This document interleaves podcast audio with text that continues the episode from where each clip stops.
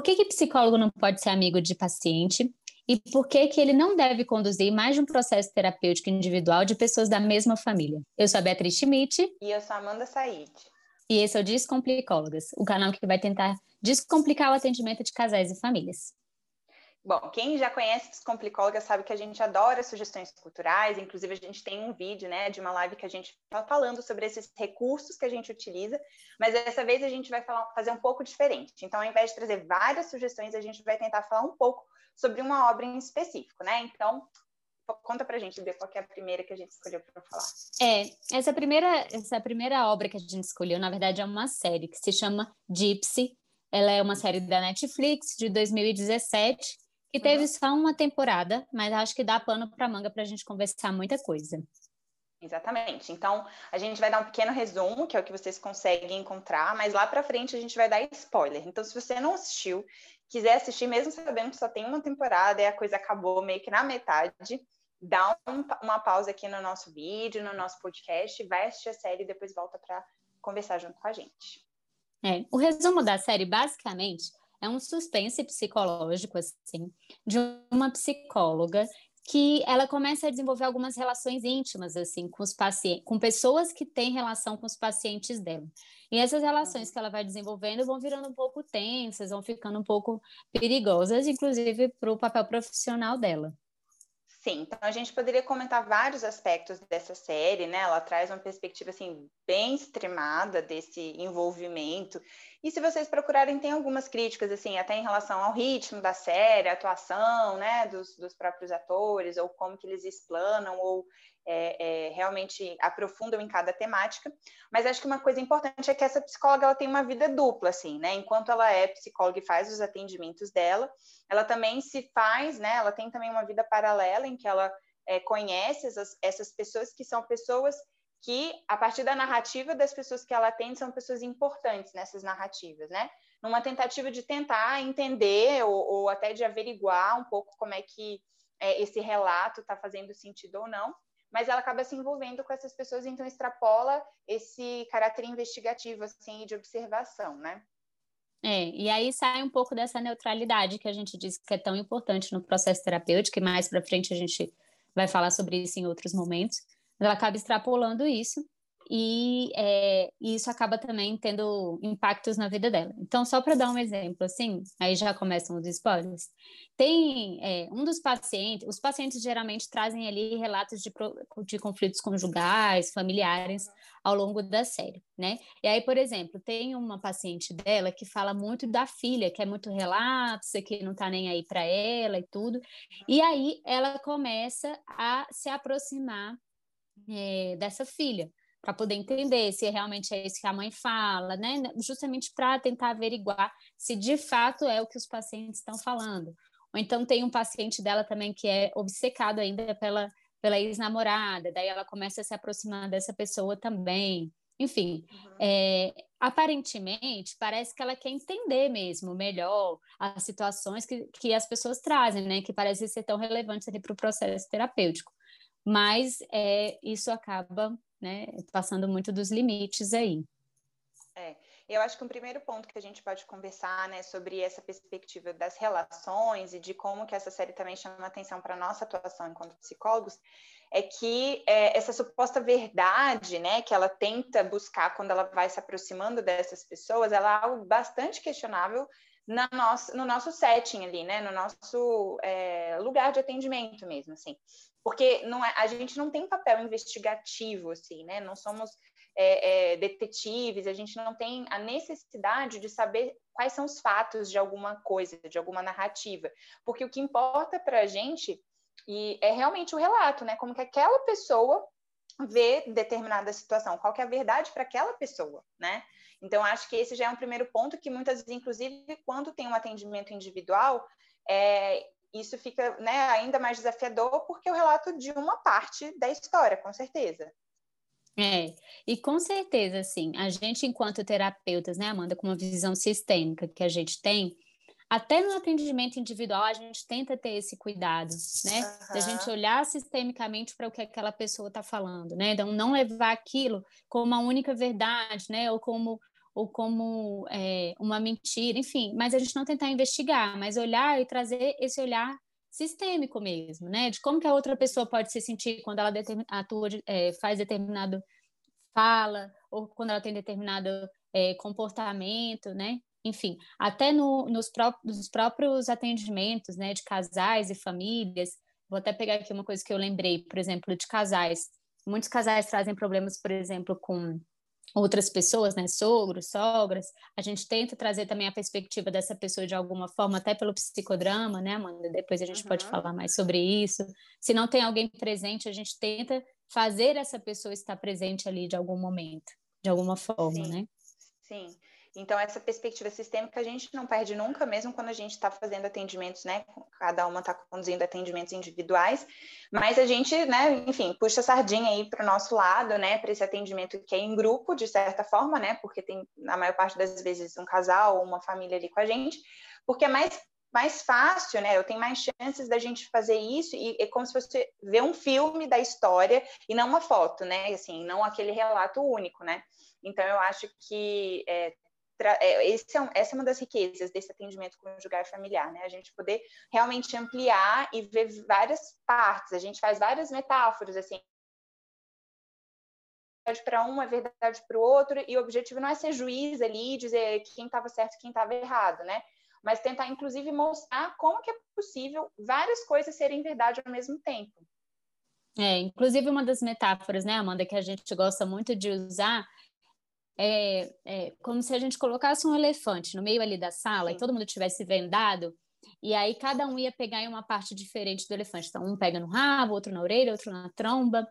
É, uhum. E quando a gente pergunta para cada uma dessas pessoas o que, que você está vendo, né? O que, que você está.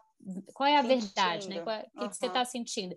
E uma pessoa fala, ah, é um rabo. E o outro fala, não, mas eu estou pegando numa tromba. Não tem uma verdade única, né? Cada um tem uma perspectiva diferente a partir do lugar que está, que ocupa. Sim, sim, exatamente. Né? Então, acho que buscar essa verdade é, é um mito, assim, né? E, e, e, foi algo que essa psicóloga nessa série, né, meio que se desvirtuou aí, né? Nesse sentido de que talvez isso não fosse interessante para a condução do processo terapêutico das pessoas, né?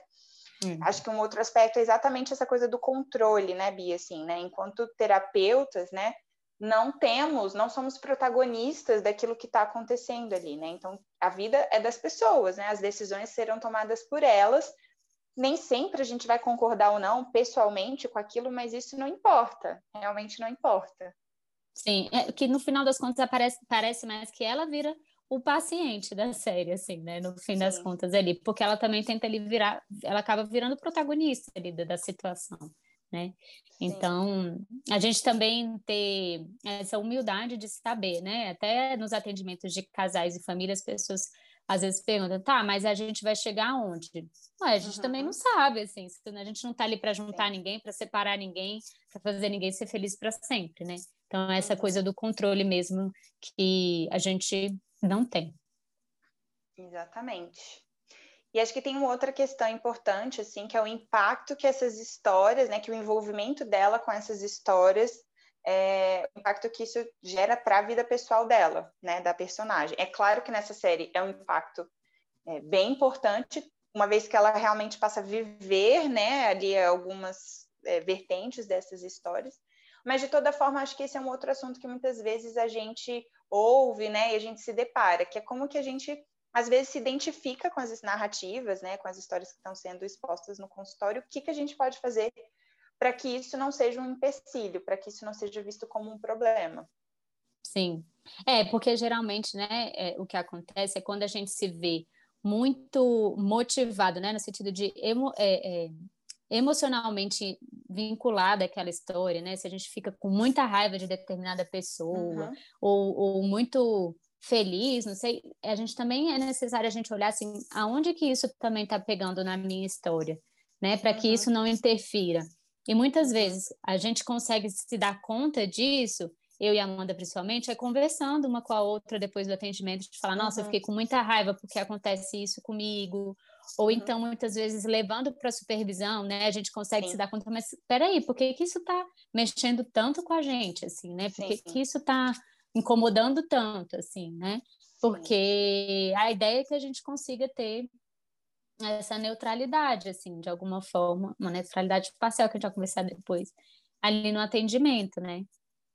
Sim, é porque é uma, é uma neutralidade, né, quando a gente está falando de casais e famílias, que ela se dirige a todos de forma igual, assim, então, no fundo, não é que é zero, né, na verdade, é, é a mesma pontuação de, de empatia, de proximidade de forma igualitária entre todos, né, é, e aí, assim, eu, eu, vejo muito no momento atual, né, como que a minha terapia, por exemplo, as nossas conversas, né, nos, me ajudam a entender e a diferenciar algumas coisas, porque, por exemplo, nesse momento que a gente está passando por a, pela pandemia do coronavírus, né, e que esse é um assunto que quase todas as pessoas do mundo, né, certamente de, em algum grau, é, são impactadas pelo que está acontecendo, tem sido muito comum a gente ouvir relatos de sofrimento relacionados a esse momento, né? De privações, de questões é, de, de, medos, né? De, de, receios, de coisas que não pode fazer que gostaria, de planos que foram alterados. Isso também aconteceu com a gente, né? Pessoalmente, profissionalmente.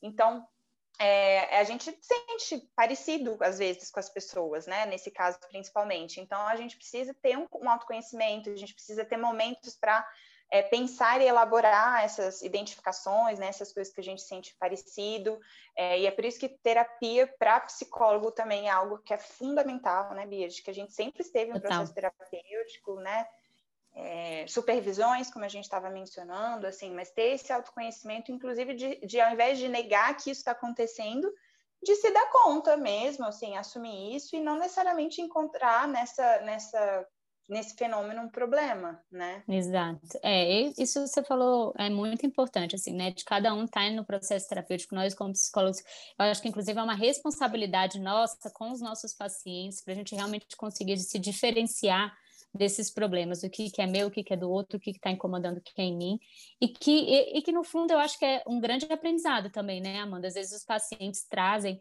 questões que a gente cara, que é tão difícil para a gente lidar e que a gente se dá conta de que não, tá na hora de eu, de eu trabalhar isso, assim, né? Sim. Também acontece de trabalhando determinado assunto, todo mundo traz o mesmo assunto na terapia, assim, todos os pacientes parece que resolve, parece que combina, vamos falar de tal tema, e aí é justamente Sim. também o que está pegando para a gente ali, né? Então é. as coisas não... É, tem, tem uma coisa assim meio misteriosa assim, né, Bi? Porque a nossa orientadora que falava assim, né, é, como que às vezes parecia que os pacientes estavam na sala da supervisão, ouvindo assim o que a gente estava discutindo do caso, e aí na sessão seguinte tinha alguma coisa do que a gente tinha conversado que aparecia, assim, né, de forma né, meio sem querer e tal, assim, né, e, e, e, eu acho que é isso, assim, a gente tem que estar atento ao nosso, é, ao que toca a gente mesmo, assim, somos seres humanos, né, primeiramente isso. Uhum. Então, uhum. é normal que isso aconteça, não tem problema. Mas eu acho que o que não é normal que essa psicóloga, né, que a, que a personagem do Gypsy fez, que é de realmente, ao invés de perceber, né, que talvez ela tivesse, lá, uma questão com o casamento dela, né, com aquela estrutura familiar tradicional, ou até com a própria orientação sexual, sei lá. Ao invés de ir ver, né, de trabalhar essas questões com ela, na terapia dela, ela vai é, atuando ali, né, e muito sem consciência do que, que as coisas estão, de como que as coisas estão acontecendo. É. Sabe uma outra coisa que eu lembrei aqui, Amanda, também, que acontece muito no atendimento de casais e famílias, principalmente, principalmente no de casais, é o casal tentar colocar a gente ali no meio da dinâmica deles, né? Eles uhum. meio que fazer uma triangulação ali com a gente, inserir a gente, assim. E esse manejo, né, da gente saber sair dali, também é uma coisa que a gente tem que estar tá sempre percebendo, assim, né? Senão a gente literalmente engatilha ali também no que eles estão falando. Às vezes, né, direcionam alguma raiva para a gente, mas que não é não, não é para a gente, né? É tentando ali Sim. trazer, envolver a gente ali naquela relação, né? Então, também é um desafio da gente conseguir perceber, não, peraí, isso não é para mim, isso tem a ver com ele, enfim. E quase sempre, né, Amanda, o paciente faz com a gente o que eles fazem nas relações deles, assim, né? Então, com certeza, a gente, com certeza. A gente entender isso, compreender isso também é muito importante para a gente também não se envolver de uma maneira muito negativa. É, na verdade, isso acontece em qualquer processo terapêutico, assim, né? A gente está falando desse, especificamente de casais e famílias, mas muitas vezes é muito importante que a gente aproveite, inclusive, essas ocasiões em que isso acontece, para que ali a gente possa até fazer de uma outra forma, né? Resolver de uma outra forma, né? Ou evidenciar que isso está acontecendo, trazer uma alternativa de, de, de, resolução mesmo, que seja diferente do que na vida ali real, né, fora do setting terapêutico isso acontece. Com criança isso é muito comum, né, uma birra ali, que certamente acontece com os pais. Então, o que, que eu vou fazer em relação a essa birra que talvez essa criança precise? E até com família isso muitas vezes acontece, né, as, as crianças ali, como que os pais estão, né, deixando ou não deixando elas pegarem tal, tal coisa, né, e aí essa autoridade ali também ela é exemplificada, com certeza. Sim, com certeza. Bom, é, acho que é isso, né, Amanda? Acho que a gente comentou bastante Sim. coisa aí da série. Esperamos que vocês tenham gostado. É, nosso próximo GTV vai ser sobre como a gente faz os primeiros atendimentos, né? Como é que é aí é, a avaliação que a gente faz, que são os primeiros atendimentos, são as avaliações. Então, fiquem ligados aí. Em breve sairá um novo vídeo. Isso aí. Se vocês tiverem outras sugestões de obras, livros, séries, filmes que vocês gostariam que a gente também tentasse pensar sobre, deem as sugestões, né? A gente tem o e-mail, tem outras mídias sociais que vocês podem também nos encontrar. E é isso. É isso, gente. Tchau, tchau, tchau. Tchauzinho.